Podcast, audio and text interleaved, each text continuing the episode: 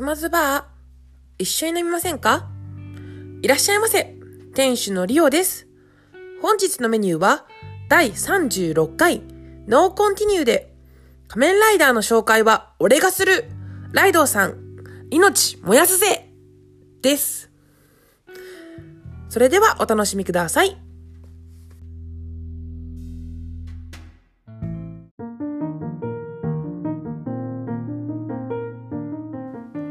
回は仮面ライダーゴーストエグゼードについて冬のライオンとお後がよろしいようでの椿ライドウさんとお話ししています。内容にネタバレが含まれますのでご了承ください、えーそして現在熊津バーでは CM を流させてくださる番組を募集しております、えー現在 CM が流れているところに挟ませていただこうと思うのでお気軽に Twitter のツイートや DM やメールアドレスの方にご連絡いただけると嬉しいです。えーそれと同時に熊津バーでは現在ゲスト出演してくださる方を大募集しております、えー例えばポッドキャストで番組を持っていて、えー番宣がてらにゲスト出演したい方や番組をやりたいけど自信がないという方の練習台として使っていただいても構いません。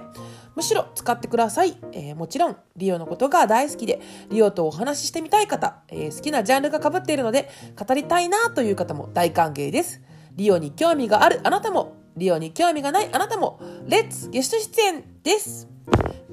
あなたからのご連絡お待ちしております。えー現在挙げている世界の椿ライドさん以外にも収録済みのビッグなゲストさんの回もあるので、そちらの方もお楽しみに。ある日、熊さんのバーを見つけたよ。ちょっとこれは恥ずかしすぎるか。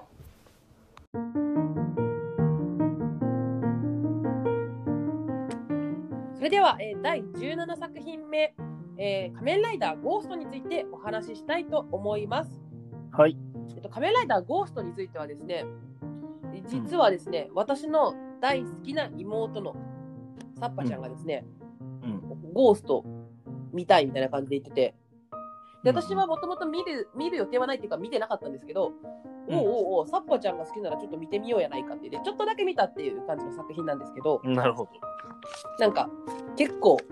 なんていうんですか、特徴的ですよね。うん、最初見たときに、まず私の中の、あの、もうずっと通して言っている仮面ライダー感っていうのところで、まずツルッツルなんですよ、頭が。うんうん。ツルッツルに一角なんで、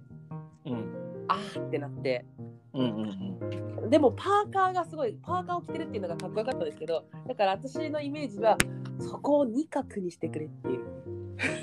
うん。この真ん中にね、一本立ってたんですけど、それがね、ちょっとはいはい。っていうところと、あの変身の瞬間にパーカー着せられる感じの、うん。ちょっと一瞬棒立ちみたいなの入るっていうのがちょっと面白いんで、あもしもあの見てない方がこれ聞いてらっしゃる方がいたら、あの変身シーンだけでもちょっと見てみてほしいっていう。作品です。はい。はい、それではまず出てくる俳優さんは、えー、と誰でしょうか？えー、主役仮面ライダーゴースト天口武を演じているのが、えー、西目俊さん。えっ、と、名前の漢字が難しくて、えっ、と、東西の西に、うんうん。目って読んでるのが、金属の金辺に名前の名って書いて、普通はメイって読むんですけど、うんうんうんうん。これで西目って読むらしいです。で、俊は、えー、と宮崎駿さんの駿っていう字でしょう。うんうんうんうん。で、えー、ともう一人、えー有名どころからは、えー、と竹中直人さんうんうんうんうん。が出ています。はい。はい。えーそれでは、えー、と、仮面ライダーについて教えてください。はい。えー仮面ライダーゴーストはその名の通り、えーゴースト、幽霊がモチーフになっています。うんで、まあ、霊とか霊魂とか魂とかそういうの、いろいろ広い意味も含めてなんですけど、その辺がモチーフになってるのと、えっ、と、あと、パーカー。えーこれがなぜかモチーフになってて、これなんか当初は T シャツの予定だったらしいんですけど、えー。えっ、と、バリエーションを広げて、まあ、ひらひら飛んでる感じが幽霊っぽいっていうので、うんえーとまあ、服をモチーフにしようとして T シャツって言われてたみたいなんですけど、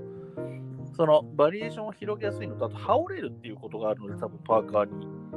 うんなったみたいですね。はい。で、えー変身アイテムは、えーえーいつものパターンでゴーストドライバーに、えー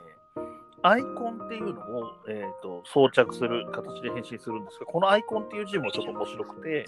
うん眼球をイメージしているので、えー、とアイコンの愛は目のことですね。眼科の眼っていううんうんうん字。で、今は幽霊の方の影響なのかわかんないですけど、魂と書いて、コうんうんうんうんン。だから、えっ、と、眼コンって書いてるんですけど、読み方はアイコンっていうことになりますね。うんで、そのアイコンっていうのを、えー、とゴーストドライバーに差し込んで変身するという感じになっています。で、えーさっきの仮面ライダードライブと同様、えーライダーは3人、えーゴーストとスペクターとネクロム。うんうんうんあこのスペクターが、えっと、サパちゃんのお気に入りで、うん。えっとたえっと、山本涼涼介くうん。んでこの子が出るから見るみたいな感じでああ、そうなんですね。見見出したっていうのがありますね。で、えー演じている人たちじゃなくて何ですっけ？えっ、とあ、コピーね。そうですね、キャッチコピーですね。えっ、と、キャッチコピーは、えーヒーローは一度死んで蘇る。うんうんうん。まあそういう話なんですね、実際。で、えっ、と、決め台詞的に言ってるのが、えー命燃やすぜ。ああ、はいはい、イメージありますね。えーこれもやっぱりさっきの、えーさっきのじゃない、えードライブの時の、えー、ひとっ走り付き合いよみたいな感じで、えー、といろんなことがあって、よし、これから仮面ライダーに変身して戦うぞってなった時に言うセリフですね。はい、なるほど。でこの作品は、えっと、どういう作品ですか？えっ、と、この作品は、えーちょっと先ほどもちらっと言った通り、主人公が死んだところから話が始まります。ほうほうほうほう。で、えっ、と、竹中か、竹中直人さんが演じる仙人が、その魂を引き止めて、えっ、と、100日以内に、えっ、と、とあるミッションをクリアすれば生き返れるよっていう話なんですね。もともとのスタートとしては。ほうほうほうほうほう。なので、えっ、と、まあ、ちょっと状況状況でシーンとかであの状況変わったりするんですけど、あの人から見えなかったり見えたりとかみたいな設定があったりとか、ほうほうほうほで、まあ、あと、まあ、仮面ライダーに変身もするんですけど、で、もともと、この天空寺武っていう主人公は、う。えっと、お寺の、えー息子なのね。うん大天空寺っていうお寺の住職の息子さんなんだ。うんうんうんだから、服装がちょっとね、和風っぽいのも多分そういう意識があって、ちょっと袖が和装っぽい。うん、和っぽい感じですね出ますかね。うんうんうんうんで、修行とかも全然実はして、そんなにちゃんとはしてないので、うんうん住職を継いだりはしてないんですけど、まあ、うんお寺に住んでいると。で、しかも死んじゃってるから、まあ、あれなんですけど。で、えー登場人物的に言うと2番手になるスペクターっていうライダーに変身するのが深見誠さんっていう人うんじゃあ登場人物がいるんですけど、これは幼馴染のお兄さんみたいなキャラクタうんうんうん。ー。で、この人は、えっと妹が死んじゃってて、その妹を生き返らせるために戦ってるみたいな感じですね。うんうんうん。で、えっ、と、3番目のライダーのネクロムは、えー仮面ライダードライブのチェイサーと同じで敵から寝返るパターンの、うんうんうんえーやつなので、ネクロムは、えー人間体の名前がアランっていう、名字とかなくてアランっていう名前になね。うんうんうんうん。で、あと、ヒロインが月村あかりって言って、えーまあ、主人公、タケルの、えーなんだ、幼馴染ちょっとお姉さんなのかな？年齢的にはお姉さんなのかな？まあ、同い年かわかんないけど、まあ、幼馴染ちょっとお姉さんっぽいですよね、見た目が。うんで、この作品、ちょっと面白いのは、えーとん主人公がお、メインの登場人物の名前の表記がカタカナなんですよ。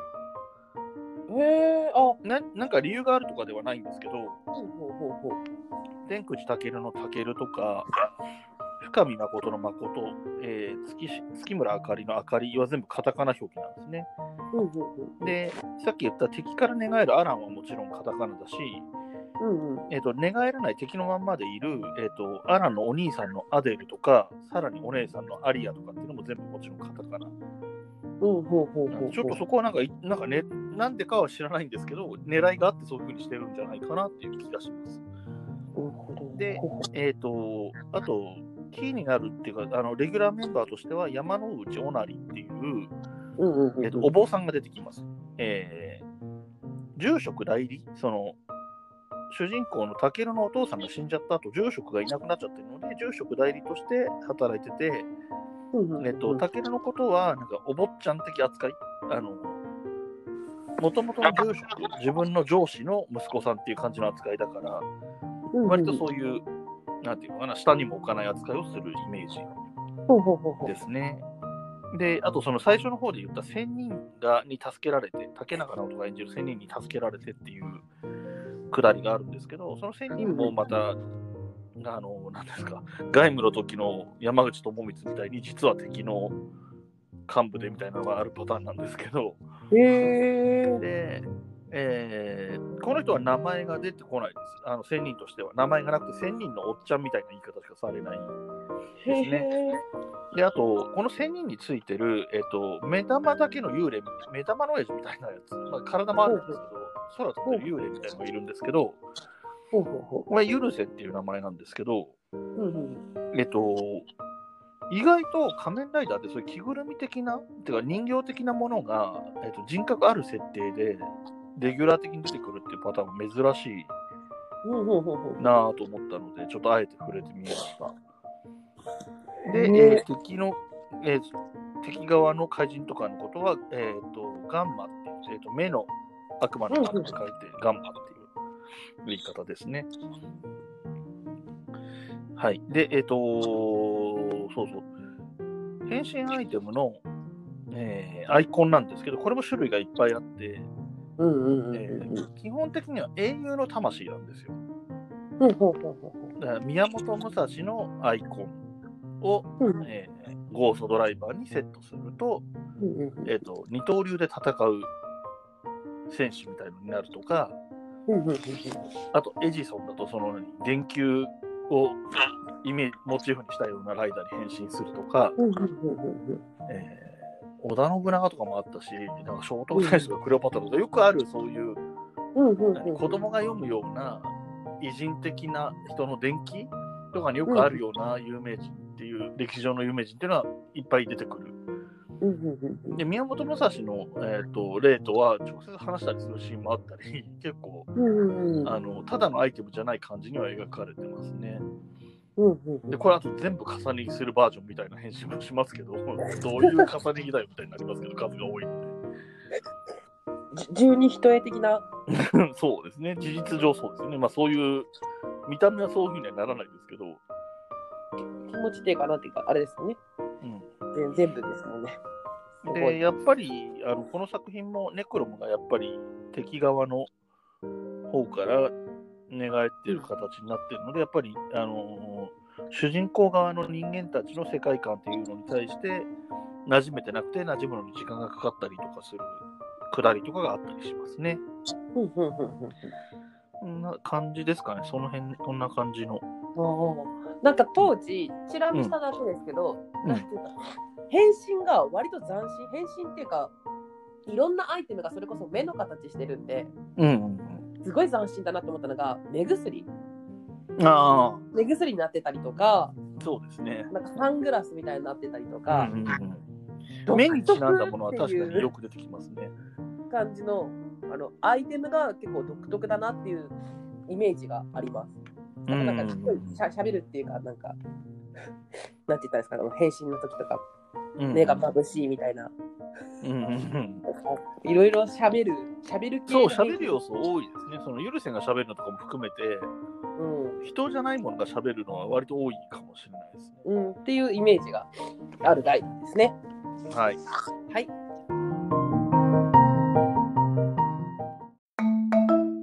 リオさんの熊ズバをお聞きの皆さんこんばんはオスパフとバグピーです。ネオチラジオ毎週日曜日22時頃配信中だいたい22時20分、まあ30分ですよあね。40まあまあ23時ぐらいまあ、各週、まだ月曜、いやちゃんと録音せえや よかったら見に来てください。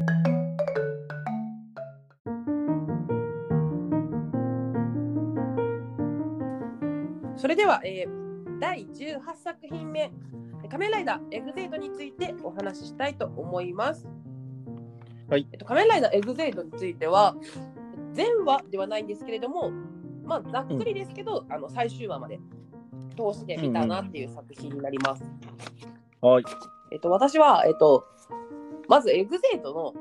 前情報的な感じで、今までのドライブみたいな感じ、ドライブがあ車そういうのの前情報に、初めてエグゼイド見た時のエグゼイドが、ぽっちゃり仮面ライダーだったんですね。そうね。二頭身キャラ的なやつ、そうそうそう。だったんで、衝撃的で、え、ちょ、ちょっと待ってみたいな感じから入ったあの作品でした。はい。それではまず出てくる俳優さんは誰でしょうか？はい。えっ、と、主人公仮面ライダーエグゼイドを演じているのが飯島博樹さんです。で、ざっと見た限りだと、他にこれと言った、あ、あれか。博多華丸大吉の大、えー、と花丸さんが出てますね。ああ、そうですね。あの、病院の院長先生みたいなやつ、ね。うんうんうんうん、そんなぐらいだと思います。はい。えっと、それでは、えー仮面ライダーについて教えてください。はい、えー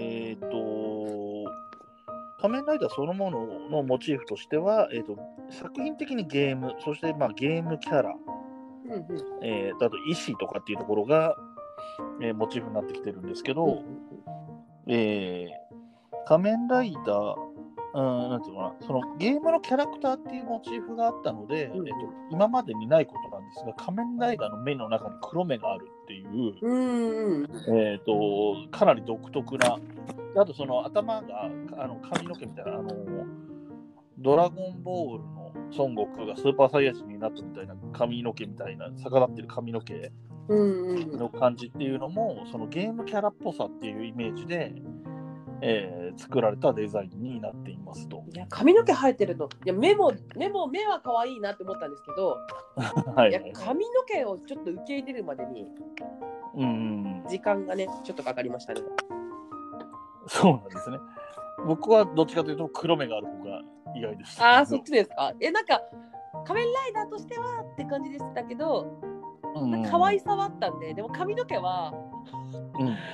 可愛さっていうかうんちょっとなみたいなあの角角欲しいタイプなんであ、そうだよね。うん髪の毛かみたいな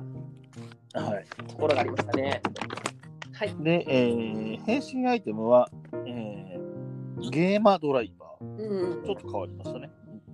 ゲーマドライバーで、えっ、と、アイテムとしては、ガシャット。えーガシャット、まあ、ぎ擬音ですよね。あの、オノマトペ的な差し込む音なんですけど、うんうん名前の由来が。まあ、もともとはあとファミコンカセットみたいな意味のカセットっていう言葉も、多分、ニュアンスとしては含まれているんだと思うんうんうんいます。で、えー他のライダーですが、うんうんうんえー仮面ライダー、ブレイブ、スナイプ、レーザー、ゲンム、ポッピー、パラドックスなどが出てきます。はい。で、えっ、と、この、えー仮面ライダーたちはゲームのモチーフがもともとあるので、うんうんうんうんこのゲームの、えーモチーフもそれぞれにあって、エグゼイド本人はアクションゲーム、まあ、だスーパーマリオとかそういう感じですね、ざっくり言ううんうんうんと。で、ブレイブは RPG、うんドラクエとかファイナルファンタジーとかみたいな。うんうんだから、えっと勇者のキャラクターですね。うんで、えースナイプがガンシューティング、だから銃撃つ感じのやつね。最近割と多い感じのやつ。で、レーザーは、えっ、と、レース、カーレースとか、まあ、オートバイですかね、バイクレース。うんうんで、えーちょっとボ敵ボス感のあるゲームは、えーエグゼイドと同じアクショうんン。で、えっ、と、ポッピーは別に設定なくてもいいぐらいしか出てこないんですけど、えっと一応恋愛ゲームらしいです、設定上は。あ、恋愛ゲームなんですね。お音ゲーかと思ってました。あーで、えっ、と、パラドックスが格闘ゲーム。うんうんうんスト2とか、えー何？バーチャファイターとか、そういうやつですね。っていう風になっていたりします。はい。はい。それではキャッチコピーは何でしょうか？はい、えーキャッチコピーは、えーと、ゲームスタートっていうのもあるんですが、主にメインで使われる方としては、えーノーコンティニューで運命を変えろっていうのがコピーになっていて、えっ、と、セリフ、決め台詞的にはノーコインノーノーコンティニューでクリアしてやるぜっていうのがセリたその戦う前とかに言われる決め台詞では定番になってました。はい、この作品はえどういう作品でしょうか？えっ、と、バグスターウイルスっていうウイルスがあって、ゲーム病って病気にかかっちゃうっていう状況があります。まあ、それがだから敵のうん怪人みたいなのが仕掛けてきてるってことなんですけど、うんうんまあ、病気と絡んでるので、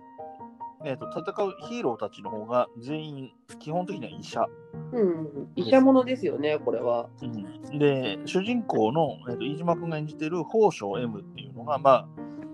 若い頃ゲーマーで鳴らしてで今は研修医という状況です。うんうんうんで、えー、鏡ヒーロー。2番手の、えーブレイブに変身するのが外科医。もうだからもうささもっといもっ行った主人公がそこの病院に行った時点で先にいる先輩の医者、うんうんうんうん、で、えー、あとなんだ花家大河って読むんだっけな大河っていう人物は、えーそのガンシューティングのスナイプは、えっ、と、モグリの医者なんですね。あの、事情があって、うんえー医師免許を剥奪されている医者。うんうんうんブラックジャックっぽい感じですもんね、見た目。そうですね。若干。で、うん。で、九条キリアっていうのが、えー観察医、うんうんうんレーザー、レーザーに変身するやつ。っていうふうに4人いて、で、その、さっき言ったタイガがブラックジャックなのはそうなんですよね。無免許医で髪も一部白くなってるっていうのは、うんブラックジャックを意識していてう、んうんで、ちょっとね、九条キリアが何がモチモチーフになってるかわからないんですけど、おそらく観察医がもう主役のドラマか漫画かなんかが元ネタがあるんだと思うんですけど、で、えっ、と、研修医が主役の、えーえー漫画とかドラマになったので、ブラックジャックによろしくっていうのがあって、これが、宝生 M のモチーフになってるらしくて、で、あと、鏡ヒーローは、あの失敗しない外科医なので、ドクター X。えー、そうなんですね。なんか、一応ちょっと、その九条キリアの件が正確なところが分かんなかったんですけど、けど一応全部にそういうモチーフみたいなのが作られてるみたいです。へえはい。最強チームですね。うん、なるほど。で、えーそのバグスターウイルスとかその出てくるんですけうんど、でそのゲーム機ゲームを作ってる会社その変身するゲーマードライバーとかガシャトとかも含めてそういうのを開発してる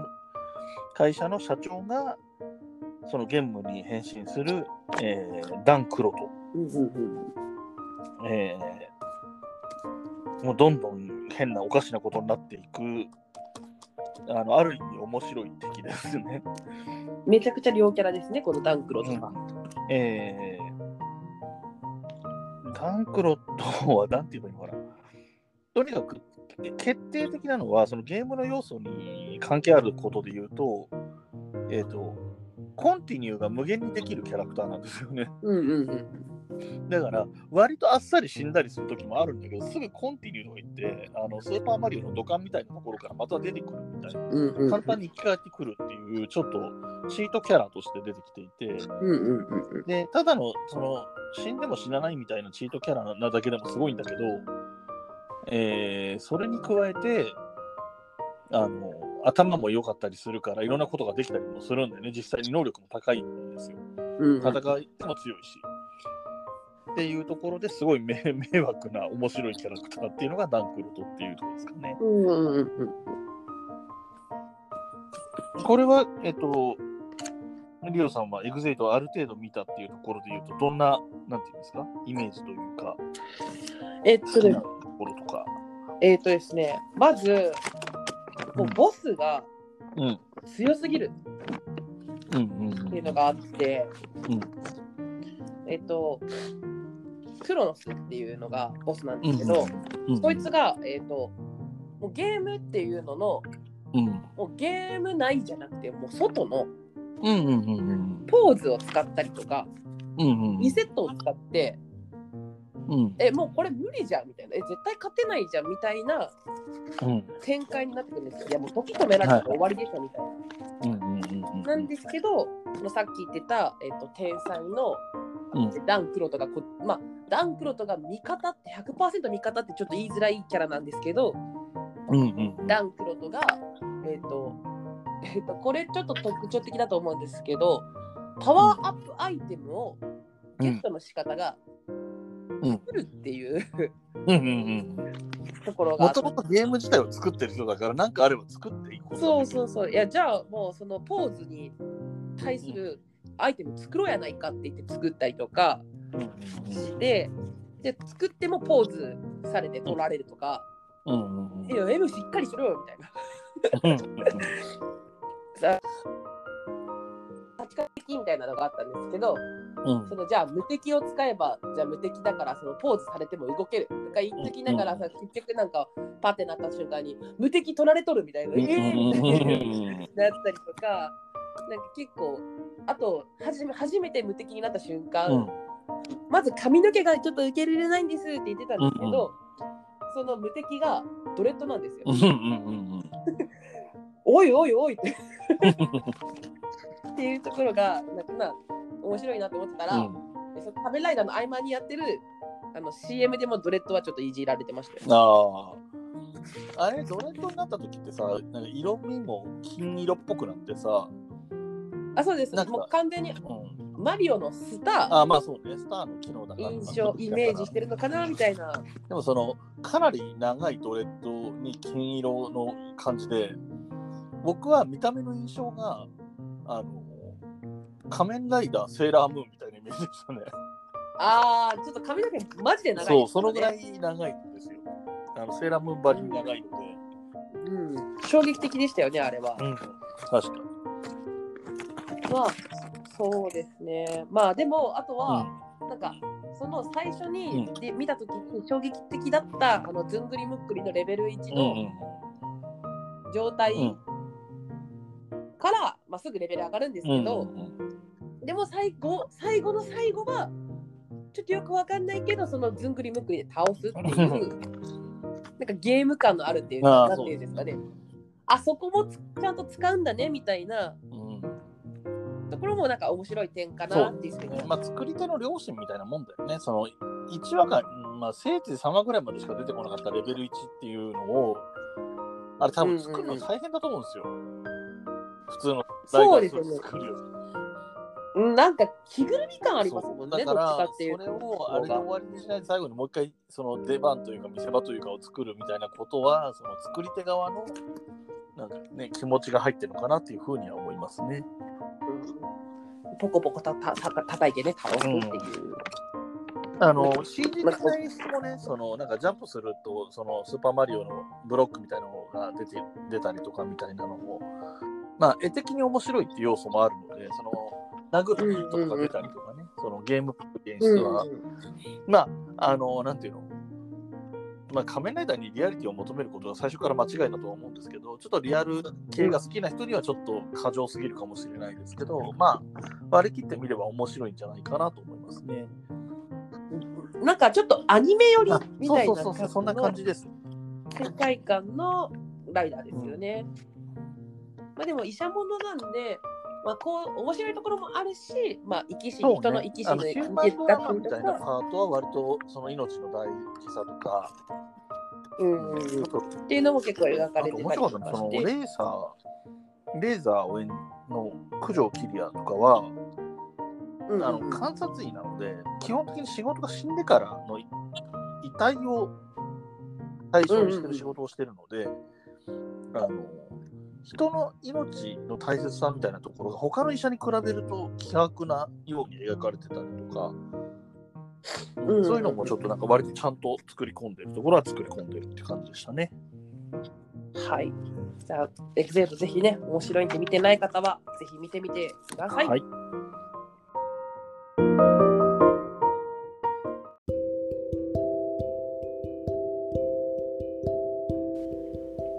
メニューはいかがでしたでしょうか？感想、お便り、ゲスト出演してくれる方は、ハッシュタグくまずバーでツイートしてください。ハッシュタグのくまずバーは全部ひらがなです。そして、くまずバーのメールアドレスもついにできました。読み上げます。k-u-m-a-z-u-b-a-a at gmail です。くまずバー at gmail です。